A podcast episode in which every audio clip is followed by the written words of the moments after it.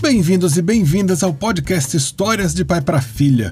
Toda criança brasileira, quando aprende a falar português, aprende também um pouquinho de tupi. Essa era a língua falada pela maioria dos povos indígenas que moravam no litoral do Brasil há muitos séculos, quando os portugueses chegaram aqui. Tinha muitos grupos que falavam tupi, literalmente do norte ao sul do Brasil. E é difícil para a gente imaginar hoje, mas quem chegava no Brasil lá pelo século XVI tinha de aprender um pouquinho de tupi para se virar. O Brasil nessa época não falava uma só língua, falava várias. É por isso que o episódio de hoje da série especial vai lembrar algumas palavras que acabaram entrando do tupi no português que você fala. Poemas da Minha Terra Tupi, publicado pela Brinkbook, foi escrito e ilustrado pela Maté, e eu adoro, porque a Maté é neta de poloneses, viveu até a adolescência na França e hoje a terrinha dela é a nossa terra tupi também. Esse episódio tem o apoio do Consulado Brasileiro em Londres e a edição da série é do Bruno Alevato. Se você gosta, ouve os outros episódios da série. O episódio 85 é dedicado às palavras dos idiomas bantos da África que entraram no português. E você ajuda o podcast indicando para os amigos, compartilhando nas suas redes sociais. Se você fizer isso, me marca lá no Instagram. Eu sou Pablo UCH.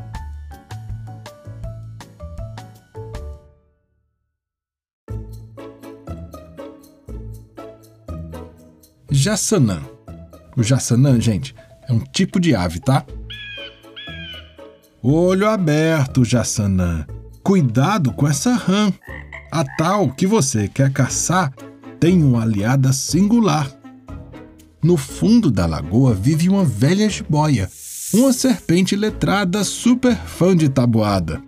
Avaliando seus cambitos, magros como dois palitos, ela já calculou por alto o comprimento do salto. A cobra prepara o bote. É melhor dar o pinote. Esqueça a Sanã, ou vai morar com Tupã. Estação Tatuapé. Hoje só tem correria onde o riacho corria. Hoje só tem gente brava onde o tatu passeava. Na hora do pico, no tatuapé, eu não me arrisco, vou andando a pé, pois não há tatu que aguente um metrô cheio de gente.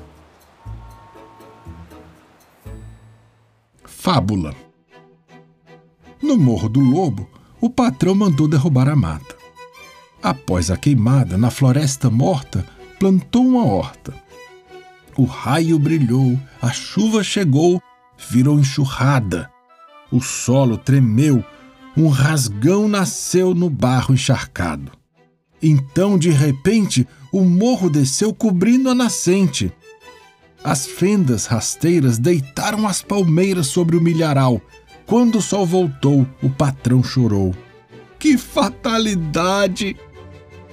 Moral da história: não foi o destino, mas um desatino culpa de quem corta seu canto de mata e recebe em troca uma vossoroca. E olha, eu tive que ler aqui o glossário do livro para saber o que é uma vossoroca. É uma grande fenda na terra causada por uma enxurrada, uma chuva grande. Vem de ibi-soroca, que significa ibi, terra, e soroca, rasgada, terra rasgada.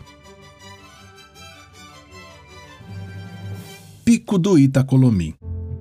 No alto de uma serra, uma rocha solitária chorava. Sua tristeza tamanha toda a montanha abalava. A pedra queria rolar, no precipício se atirar. Tupã ficou com pena. Chamou o vento, a chuva, o raio e fez Itacomiri, uma pedrinha anguri para a rocha carregar sem nunca sair do lugar. O menino de pedra dos primeiros habitantes, virou farol dos bandeirantes, em busca de ouro e diamantes. Do velho mundo pouco sobrou, mas o Itacolomi ficou, a pedra-mãe e seu filhote. Ninguém separa, nem o serrote.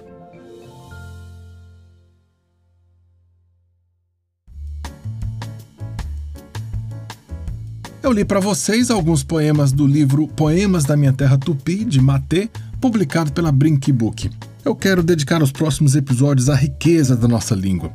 Esse episódio teve o apoio do Consulado Brasileiro em Londres e a edição foi de Bruno Alevato. Se você gosta do podcast, dá uma nota boa lá no seu app, nota 5, nota 10, deixa sua avaliação por escrito, que eu leio todas.